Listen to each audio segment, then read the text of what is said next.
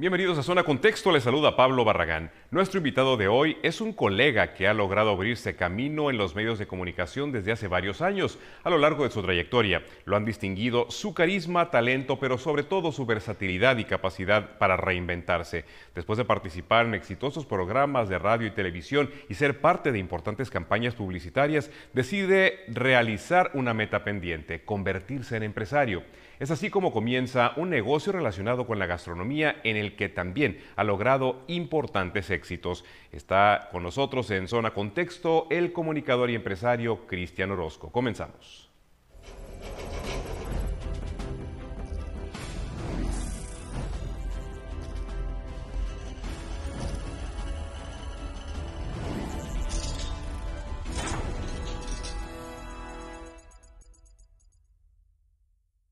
Mi estimado Cristian, me da mucho gusto que estés con nosotros. Gracias por aceptar esta invitación para eh, participar en Zona Contexto por Zona MX. Pues muchísimas gracias Pablo, sobre todo por considerarme y yo feliz de la vida de compartir y estar aquí con ustedes, que de verdad aprecio mucho y valoro todo esto. Me encantó su canal, me encantó su espacio. Felicidades. Muchas gracias. Bueno, pues también felicidades para ti. He tenido el gusto y digo, yo creo que ustedes lo saben, digo, a, Cristian lo conoce todo el mundo. Gracias. Y pues bueno, hemos compartido mucho, eh, Cristian, en varias empresas, nos ha tocado estar juntos. desde, desde pequeños, ¿eh? claro, claro, desde muy pequeños. Nosotros éramos unos pequeñuelos. Y, y, he podido atestiguar eso que mencionaba al inicio del programa, tu, tu versatilidad. ¿No le has tenido miedo a hacer cosas diferentes dentro de tu misma carrera? como comunicador, pero además en, esta etapa que ya no es tan nueva como empresario. Pero vámonos a, los orígenes. Tú eres, me atrevería a decirlo, eres un tijuanense por adopción. Sí, claro, ya. Aunque naciste en Ensenada. Nací en Ensenada, 20 años viví allá y llevo 21 años ya en Tijuana. ¿Desde pequeño te llamaba la atención esto de estar frente a las cámaras, de estar ante los públicos? Eh, eh, ¿Cómo fue tu infancia en Ensenada? Argüendero.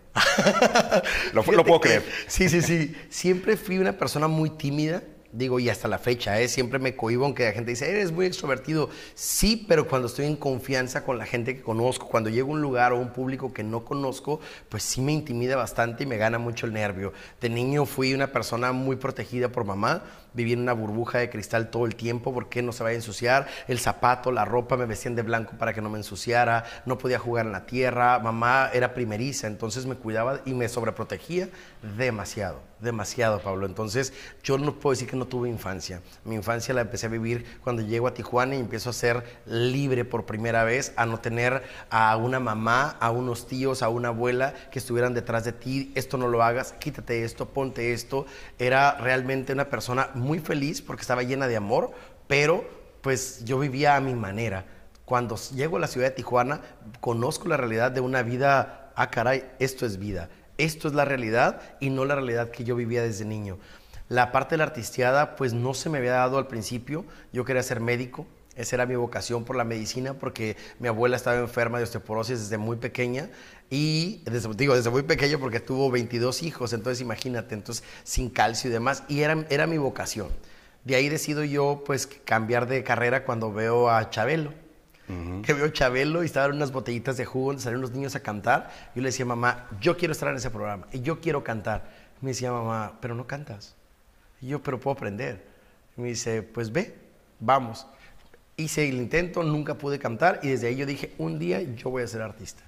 Y desde ahí me quedé. Y empezaba a organizar actividades, eh, el Día de las Madres, el Día del Padre, hacía actividades. Pero sí se te hizo conocer a Chabelo. Se me hizo conocerlo, mira. Y se lo dije ahí.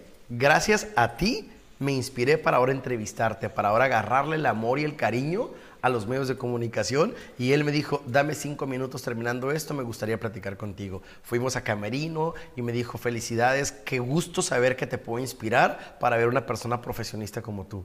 Y la verdad me llenó mucha alegría, ¿sabes? Por supuesto. Oye, Cristian, pero fíjate que tú acabas de mencionar algo muy importante que fue la sobreprotección que tuviste en tu infancia. Pero ya desde ahí, tú... Eh, tal vez tienes tu primera reinvención, porque normalmente los niños sobreprotegidos se quedan en esa burbuja. Para ellos es muy difícil romper con eso. Y tú lo hiciste. Tú rompiste con esa burbuja, rompiste en la medida de lo que se puede considerar, cortaste el, cordón, umbilical. y no solamente te saliste de la burbuja, te saliste de tu ciudad, es decir, te separaste físicamente. Eh, y, dices, bueno, encontré en Tijuana lo que es realmente la vida, pero esa ruptura me imagino que no fue fácil. No fue nada fácil para mí, ni para mamá, ni para toda mi familia. A los 17 años eh, yo estaba en una escuela de modelaje, 17 años en Ensenada. ¿Por qué? Porque no alcancé yo, porque no quería estudiar. La verdad, yo quería la artistiada, yo no quería estudiar la universidad y no alcancé ese curso eh, propedéutico para entrar en agosto a la universidad. Me dijo, mamá, pues de flojo no te vas a quedar. Yo dije, ay, escuché en el micro que está en una agencia de modelos. Me dijo, no, pero tú no vas a ser artista, tú tienes que darme un título. Y yo dije, pues sí voy. Y ahí empecé como modelo. Me voy a los 17 años a un concurso en la Ciudad de México. Se llama Intermodel. Gano el primer lugar. Me fui sin dinero porque mi mamá me dijo, no va a haber dinero para eso, no te voy a dar permiso. ¿Cómo te vas a ir a Tijuana? ¿Cómo vas a volar? No sabes usar un avión. ¿Con quién te vas a ir? ¿Sabes tanta sobreprotección? que dije yo, mamá, ya trabajé, me puse a vender quesos, aquí está el dinero, quiero tu permiso. Y me dijo, no lo tienes, yo me voy a ir. Tienes 17 años, me voy a ir, mamá, te amo mucho, pero amo lo que quiero hacer en esta vida. Y desde ahí me rebelé. Me fui, gané el concurso, empecé a tener trabajo, eh, ya me iba a quedar a vivir en la Ciudad de México, me iba a hacer una oportunidad por una telenovela. Yo decía, quiero ser actor, quiero ser lo que me gusta. Y ya mamá me dijo, no, habla con la persona indicada. Ella le dice, si no me regresa mi hijo, lo voy a manejar como un secuestro. Y pues la señora, la señora que es una gran actriz me dijo, Cristian, regrésate. Cuando tengas oportunidad, aquí está tu casa. Me vengo yo otra vez a Ensenada, triste, enojado, me meto a estudiar una carrera de tres años que era con los medios de comunicación. Al año le encontré el amor y la pasión a los medios de comunicación porque me, me gustaba esto, ya no tanto un actor, un cantante, sino el poder comunicar, el poder transmitir, el hacer lo que hacemos, me, me atrapó. Y desde ahí me vengo yo a la ciudad de Tijuana también sin permiso, sin nada, porque la ciudad de Tijuana pues se decía, como se dice hasta ahorita, hasta que no la vives, la ciudad de la delincuencia, ahí matan gente, a dónde vas, tú eres un niño, tú todavía no sabes defenderte, tú ya no tienes herramientas de la vida. Le dije, no importa mamá, yo voy a luchar por lo que yo quiero y me vine a una casa en la colonia Juárez que me quedaba muy cerca de la televisora. Pero sin trabajo todavía. Sin trabajo, yo vine a hacer mis prácticas, ¿eh? Y me regresaba. Yo hacía prácticas de lunes a viernes y trabajaba de mesero viernes en la tarde, sábado y domingo para poder sostenerme y pagar mi renta de 1.500 pesos en, el año 2000. Y entonces, ¿cómo es que tú llegas a, a Televisa? cómo comienza tu trabajo en televisión. Tocando la puerta para hacer mis prácticas profesionales. Me costaba un poco de trabajo porque no le hacían caso a un estudiante que pedía hacer prácticas, así como yo había muchos. Un día me fui a la televisora y le hice guardia a, en ese entonces a la productora. Y escucho que el guardia, la caseta le dice, este, adelante señora, le dice su nombre y yo, ella es. Y voy y le digo, hola, soy Cristian, te he mandado correos y te he escrito. Eh, quiero hacer tus prácticas aquí. Y volteó me dijo, vamos, te espero ahí arriba. Pues la veo, empezamos a tener la práctica y a los cuatro meses termina mi práctica y me ofrecen trabajo. Me regreso en Senado una semana, me ofrecen trabajo en el área de producción y de ahí, pues se empezó el camino, de, el, camino por los medios de comunicación. Me fui a un programa de, de, la, de revista en la mañana, donde no encajaba yo como conductor, porque no era lo mío. A mí me gustaba estar detrás de cámaras. En la producción me enseñaron mucho. Me iba al campo a, a, ver cómo hacían los reportajes y todo. le agarré esa pasión de la televisión. Lo mío no era el cuadro, porque no quería ser cuadro. al menos eso creías. Al menos eso creía, porque no había descubierto esa habilidad en mí me gustaba producir, porque a mí los espectáculos y hacer eh, todo con mi familia era, era grande. Y de ahí me mandan a Club Infantil. Era un programa pues ya de mucho reconocimiento y todo, pero le faltaba algo. Y ese algo era yo. me, encantó tanto el proyecto. ¿Con quién compartiste? Compartí, estaba ya eh, Leo y Katy, ya eran unas personas pues conocidas, pero las hicimos muy famosas. Hice una muy buena mancuerna con el área de ventas y empezamos a hacer los eventos de Clubhouse, vendíamos el programa por todas partes, lo hicimos el programa regional, hicimos las cápsulas de 4 a 7, pusimos nuestra huella ahí en pantalla, porque yo miraba que eso lo hacía cadena nacional. Yo decía, ¿por qué localmente no? Yo no quiero que se vea un programa local, quiero que se vea nacional. Y los tratábamos como artistas. Leo y Katy se bajaban de las, de las camionetas y la gente era la euforia porque era lo que lográbamos. Y eso lo hacía yo porque decía, me encanta que la gente viva su momento y eso, ellos son los artistas. Entonces la parte de la producción era increíble y me, encantaba. Me encantaba hasta que pues me sale otra oportunidad y yo hablaba con producción, le decía, oye, ¿sabes qué? No me alcanza. Ya no puedo, porque ya no me alcanza ni el tiempo para estar trabajando de mesero, ni el tiempo para poder tener pues una vida de calidad. No puedo alcanzo a pagar mi renta. En cuestión económica, porque tenía un sueldo todavía de, de estudiante. Y pues desafortunadamente no llegamos a ningún acuerdo y sale la oportunidad para cambiarme a TV Azteca en un programa matutino y ahí es como brinco al cuadro. Y yo decía, nunca he hecho cuadro, no había hecho cuadro. Entonces hice casting, 17 casting. Primero con una conductora, luego con un conductor, luego en, en secciones de jardinero, de panadero, de cocinero, de todo me ponían hasta que me hablan un día, 31 de agosto del 2004. Cristian, fuiste seleccionado, iniciamos el día de, del día de mañana al aire. Y yo, mañana, sí, pero a las 4 eran las 2 de la tarde. Empezamos a grabar. Yo todavía no había renunciado a Televisa.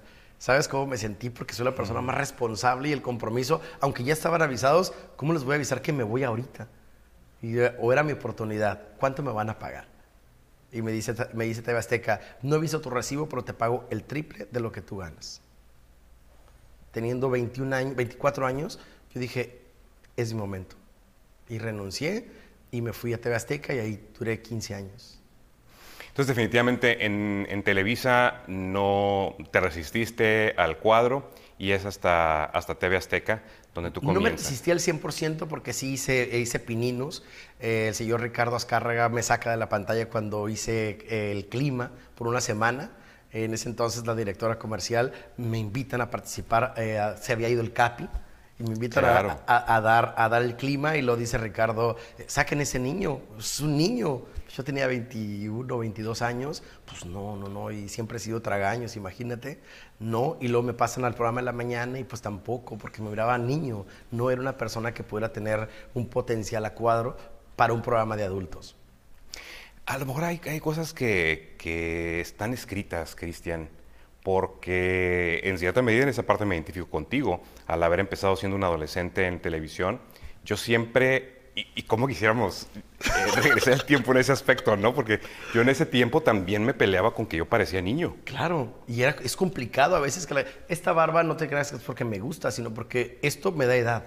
Si me la quito, me quito 10 años y la barba la dejo aunque no me salga, mira, completa, digo, no me importa, prefiero estar así para generar ese respeto y que la gente crea que tengo 41 años. Como las canas. Como las canas, que te ves bastante bien, por cierto. Es como le das ese e, e, e, estatus a tu imagen para lograr un respeto ante tu trabajo. Y no es que no lo respeten siendo un joven, sino que se te van proyectos. Yo dejé, no, yo no dejé. Me bloquearon varios proyectos porque a pesar de que tenía 30, 35 años, me decían, es un niño no aparenta. Queremos un joven, señor, 30, 35 años. Yo los tengo, pero no parecía. Y bueno, ya estando en TV Azteca llega un momento que te voy a, te, lo voy a contar así tal cual como me tocó a mí vivirlo, porque eh, justo yo en 2006, ya lo he platicado en otras ocasiones, eh, me salió una oportunidad para irme a Estados Unidos con Telemundo. Yo salgo de Televisa en 2006, tú ya no estabas en, en, Televisa. Y eh, cuando regreso, a mí me ofrecen trabajo en TV Azteca. Y yo veo que Cristian es estrella en TV Azteca. Y digo, no tenemos ningún problema. La fortuna de que, tenemos ahora las plataformas digitales que podemos hablar de, de, todo sin problema. Todo mundo. Y una de las cosas, pues yo me desconecté mucho de Tijuana. Digo, venía, veía a mi familia y a mis amigos, pero venía y luego me regresaba. Mi vida estaba tu vida estaba en Estados Unidos. Y de repente, eh, Cristian estaba en todos lados con una frase que hasta la fecha Sigue te identifica. Qué barato. Qué barato. Pero con la expresión totalmente tuya. claro. Y dije, oye, qué interesante. Pues es que este muchacho yo lo conocí en, Televisa, pero no hacía nada como esto. Y, y, en este espacio de tiempo ya es una estrella. Porque como dices, una estrella en Tijuana. Obvio no nada más por el qué barato. El qué barato. Ah, fue el parteaguas para que la gente volteara a ver y de ahí mi trabajo habló solo. Esa frase eh, me imagino que estaba dentro del script, pero tú le imprimiste tu sello. No estaba dentro del script, eh, surgió de una comida en un Sambors con una limonada, donde escuché una lluvia de ideas y le pedían a la persona de ventas y a un servidor, oye, queremos buscar esto, queremos lograr que la gente sepa que hay precios bajos, que, que las cosas están baratas, que, o sea, dieron varias como lluvia de ideas con la persona encargada del, del, medio y, este, y así surgió. Me llevo yo mi listita, que ahí lo tengo guardado donde eh, empezamos como a ver qué hacemos, qué hacemos, y era crear un personaje, se hizo un reportero, y fue algo honestamente que se salió de control y que no fue planeado, vamos a ser un reportero con esta frase, con esta expresión, con eso, fue muy natural. Yo creo que esas cosas naturales salió tan así, tan libre. Espontáneo. Espontáneo que se creó todo un vínculo muy grande. Y yo le doy más que nada el crédito a una persona que es una señora, que fue la primera.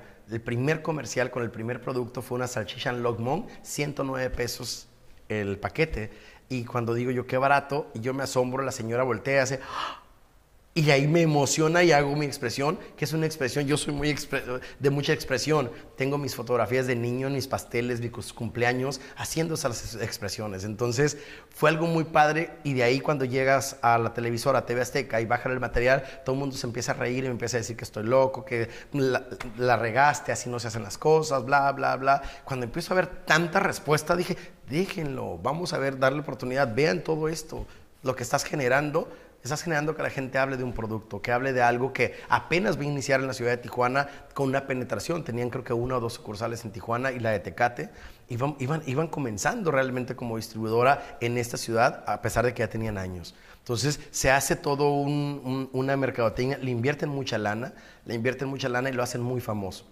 Y fue una frase que a mí me costó mucho éxito y mucho sacrificio y dolor, sufrimiento. Fue complicado. Y a veces tú lo debes de saber perfectamente porque es un hombre muy exitoso, que no, no, sabes manejar el éxito. Nadie te enseña cómo manejar el éxito en tus emociones, en tu trabajo, en tu forma de comportar. Entonces de repente pues te emocionas, es tanto ego, tanto alimento, tanto éxito, que no sabes cómo manejar tu parte eh, no sé, personal. Entonces a veces te mareas en un ladrillo, no sabes cómo manejarlo y para ti es normal el halago de tanta gente, el que la gente quiera una fotografía contigo, pues no sabes cómo reaccionar y a veces no tienes ganas y a veces no, tienes por qué hacerlo. Y, pero, ah, te debes a tu público. ¿Por qué me debo a mi público? Si nos están viendo, si te siguen en una red social, si platican contigo, pero ellos no te dan de comer. Y si a veces tú estás de malas, porque estamos de malas a veces, tenemos contratiempos, también tenemos problemas, llevamos una vida normal. No es que tengas un medio de comunicación y somos diferentes. Entonces, eso pues fue complicado. A los tres meses me dicen, tú no eres el éxito de la campaña y me corren. Y yo así de, pues está bien. ¿Tres meses duró nada más? No, duré dos años, pero a los tres meses me corren. Contratan a una amiga mía, contratan a un locutor de radio y a un estudiante de la UABC. Y hacen un programa de televisión, se cambian a Telemundo.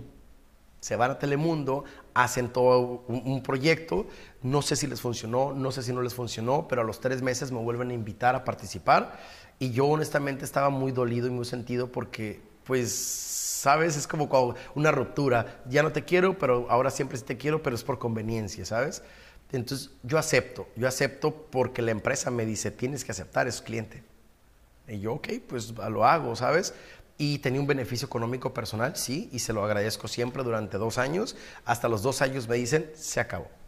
Que porque yo ya tenía una actitud muy alzada, que yo ya no era la misma persona. Su, su argumento fue que ya no era su éxito y que yo ya no tenía esa personalidad para hacerlo. Cristian, dime una cosa, sinceramente. ¿Tú crees, digo, de alguna manera ya lo dejaste implícito, pero tú crees que esto que tú acabas de decir, que fue el argumento que te dieron, en ese momento de tu vida, ¿tenían razón? No.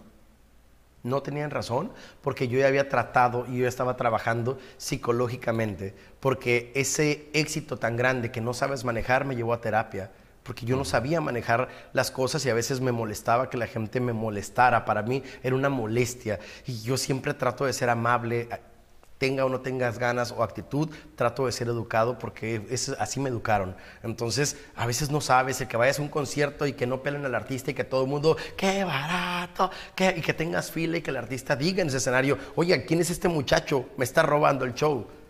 Me pasó con Alejandra Guzmán en la Monumental, con Reik en el auditorio. Dices tú, ¿Sabes? Era ¿Por qué? Porque era mucha la euforia, que no podía salir a la calle, cruzando la calle, todo el mundo te pitaba y se paraban. ¡Y qué barato! Una gente abre con el semáforo en verde para tomarse una foto de su auto, causando, ¿sabes? Era, era una vialidad. Me cambié atrás de TV Azteca para no tener que ni siquiera salir. Y caminaba y los policías, ¡carato! Una foto para mi señora. Era demasiado, ¿sabes? Claro. Entonces, sí fui a terapia, estaba yo con, un psicólogo que me atendía para poder trabajar esas emociones y saber cómo mediarme, porque yo ya no sabía cómo comportarme, ya no sabía. Hay algo que eh, te debe haber pasado y de alguna manera también lo estás dejando implícito en este momento, pero eh, hay una situación que yo me di cuenta porque eh, cuando entramos muy jóvenes en este medio, y mira que nosotros de alguna manera tuvimos cierto reconocimiento aquí. Sí, claro. En Tijuana, fuimos locales no tuvimos nada ni nacional ni internacional. Yo me pongo a pensar en las celebridades que a nivel nacional o internacional. No, bueno, o sea, qué situación más difícil. Sobre todo cuando eres joven y cuando, cuando se es inmaduro, como, como lo éramos nosotros cuando comenzamos en, esta carrera. Porque no te enseñan. Porque no te enseñan y aparte de todo, eh, es antinatural porque los medios de alguna manera generan esa situación tanta gente te conozca, que tanta gente sepa de ti, pero saben de ti nada más una parte. Lo que tú quieres. Y además, exacto, lo, que es tu carrera, lo que tú haces frente a las cámaras. Pero además hay una situación.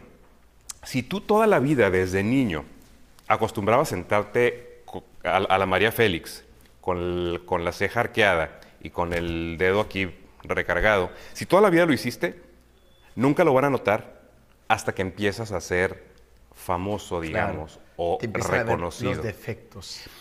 Y a lo mejor no son defectos. ¿Qué tiene de malo que tú te pongas así? Y si toda la vida lo has hecho, nunca te dijeron eres un creído, eres un alzado. En el momento en el que empiezas a salir en la tele o empiezas a hacer algo que llama la atención, te sigues poniendo así y dicen, míralo, ya se le subió. Claro. Se subió al ladrillo y se mareó.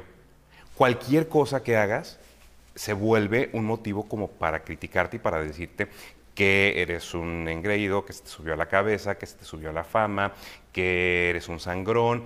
Si nosotros como seres humanos comunes y corrientes que somos, eh, pero nos dedicáramos a otra cosa, salimos a la calle, alguien nos saluda y no lo reconocemos, no pasa nada. No pasa nada. Pero si tú eres el de la tele y no lo reconoces, eres un sangrón. Y eres un grosero.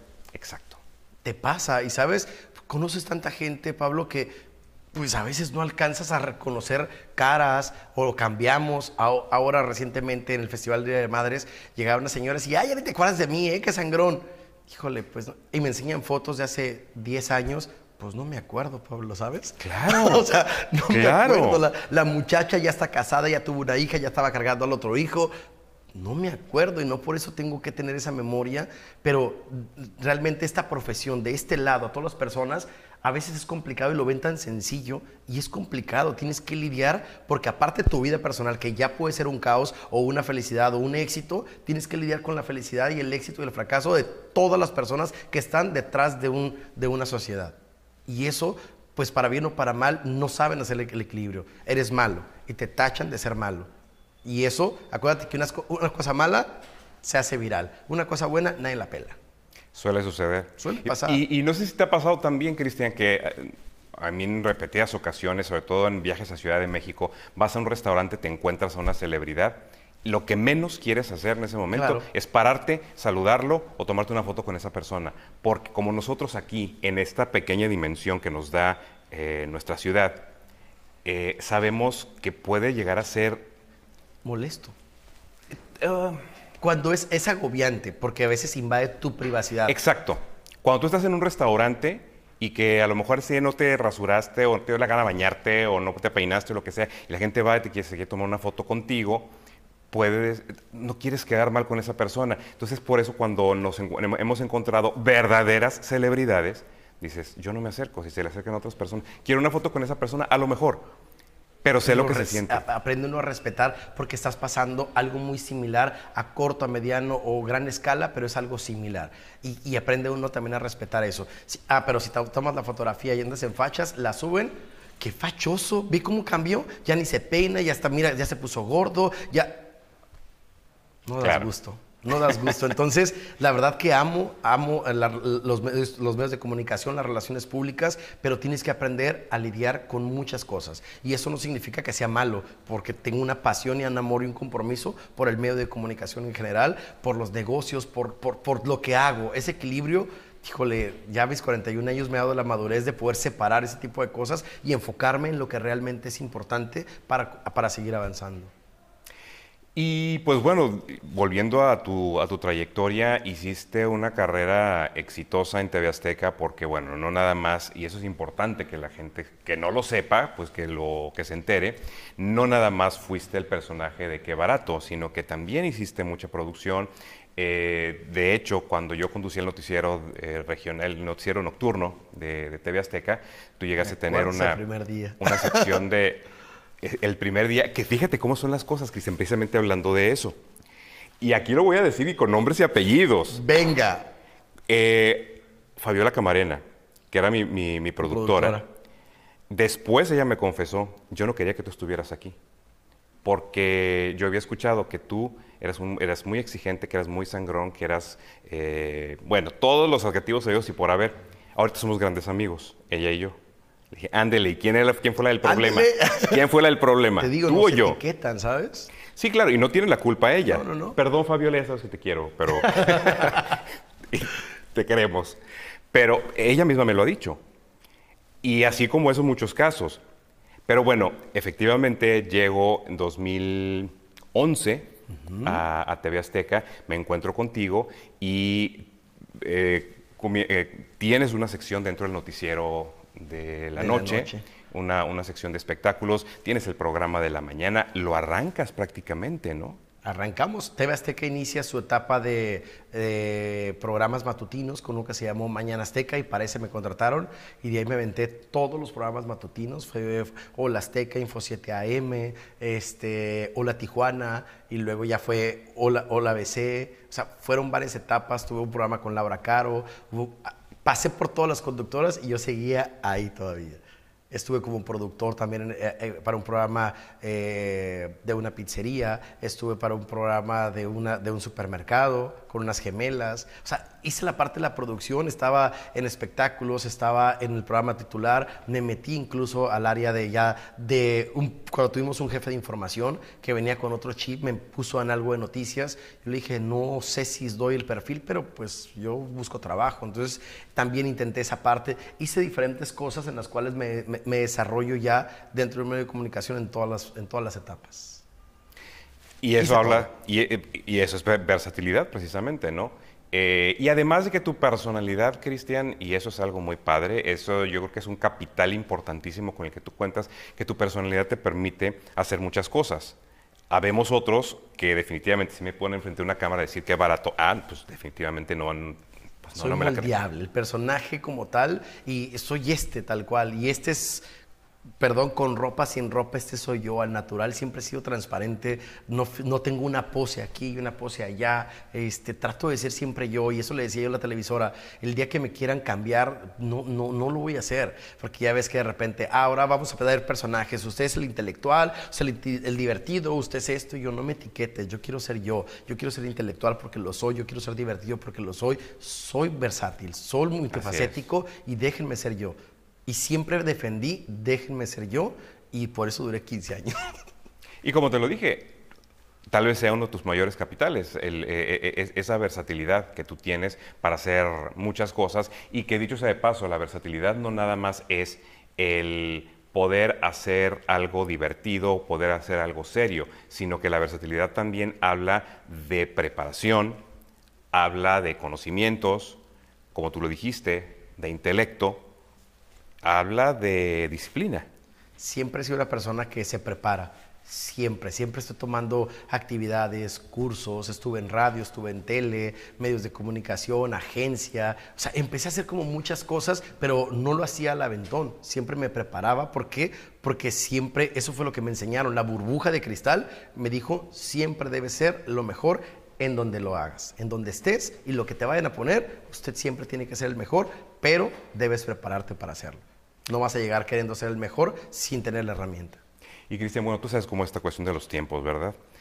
¿Ya se va a acabar? Imagínate, pero, pero es que no podemos eh, despedirnos sin, sin, tocar una parte importantísima que fue esta maravillosa reinvención. Eh, que así la vemos nosotros desde afuera. A lo mejor no, a lo mejor tú, empresario, lo has sido desde toda tu vida y nosotros lo vemos como es que Cristian se reinventó de ser un comunicador eh, sin dejar de serlo, ahora entra esta faceta como empresario. Y de repente me he puesto a pensar, no, pues es que tal vez es algo que ya ha traído y apenas lo está explotando. El primer recuerdo que yo tengo fue, me dices, voy a abrir este lugar, está en tal sitio, fui y pues verte ahí eh, metido en todo, en caja, en cocina, en mesas, eh, entrándole a todo. Y has tenido mucho éxito como empresario. Mucho éxito, eh, te digo, me comprometo. Cada cosa que hago y decido hacer, siempre me comprometo y eso creo que es algo muy característico en lo cual no descuido para poder que las cosas tengan ese éxito, me, me meto en todo. ¿Pero cómo salió?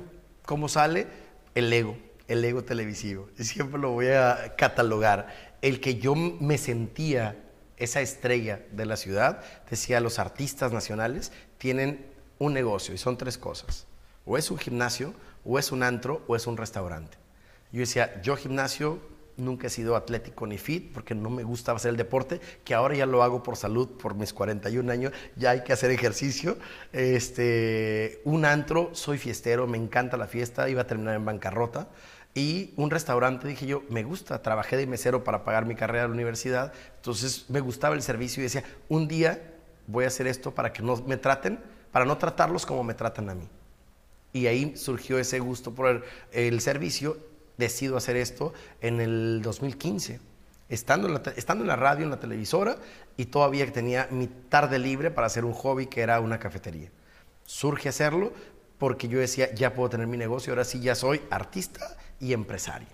Y toda la parte, digo, porque se pueden tener mucho el deseo de, tener un restaurante, pero toda la parte del conocimiento, toda la parte de la técnica, eh, la inversión, etcétera, ¿cómo llegas a ese punto?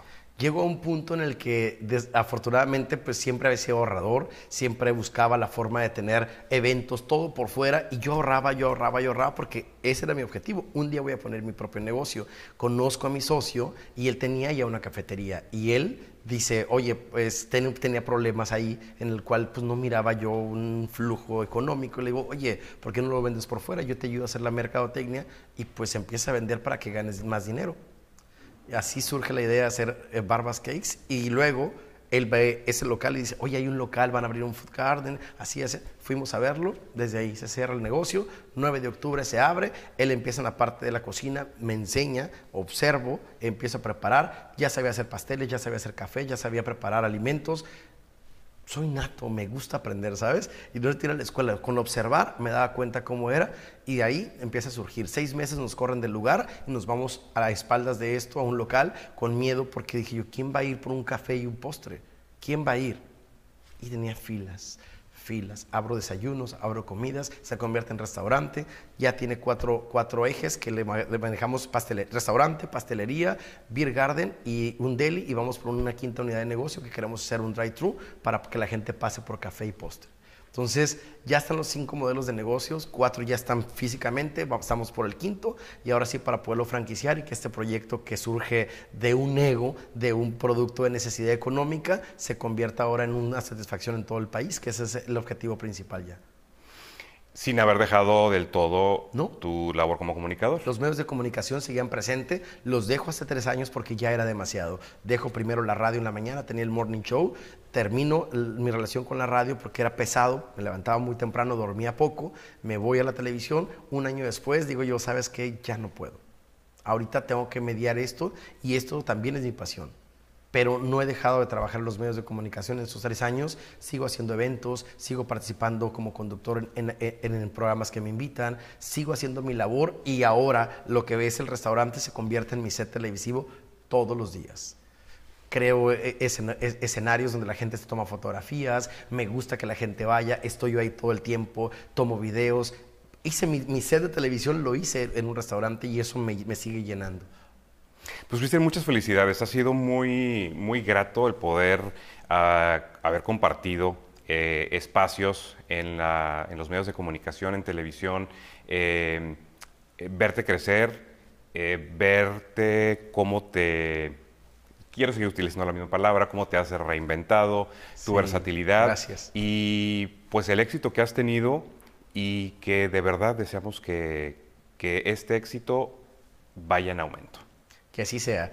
Gente como tú, gente como la que nos ve, que te desea esa buena vibra y que te dice o que reconoce lo que haces. A veces uno tampoco sabes, no te ves, tú, tú te ves en el espejo y sabes quién eres, pero a veces te hace falta esa palmadita o ese empujoncito donde la gente tiene otra, otra forma de verte, no te ve como tú te ves y de repente te ven tan grande y tú te sientes tan pequeño, que esa caray, ¿sabes? Algo está mal en mi, en comunicación, cabeza con corazón no están conectados, hay que trabajar en ello y es cuando entra uno a reinventarse. Muchas gracias, Pablo. Felicidades nuevamente, Cristian, que sigan los éxitos y pues bueno, aquí, ya sabes que tienes tu casa en Zona MX. Muchísimas gracias, gracias a todos ustedes y bueno, disfrútenlo y compártanlo para que más personas conozcan cómo podemos reinventarnos, qué podemos hacer y a veces no saben lo que hay detrás de una imagen de televisión. Así como tú lo has dicho, que ese sea el, mensaje central de esta conversación. Detrás de esto hay seres humanos que hacemos con mucha pasión, con mucho compromiso y que realmente somos como todos simplemente trabajamos en un medio. Felicidades de nuevo, Cristian, y muchas gracias. Gracias también a usted por habernos acompañado. Recuerde la invitación a seguirnos muy de cerca en nuestras redes sociales de Zona MX para que se entere de lo que tenemos preparado para usted. También la invitación para que si usted conoce a alguien que tenga algo interesante que compartir con nosotros, nos lo haga saber. Podría ser nuestro próximo invitado en Zona Contexto. Muchas gracias. Hasta la próxima.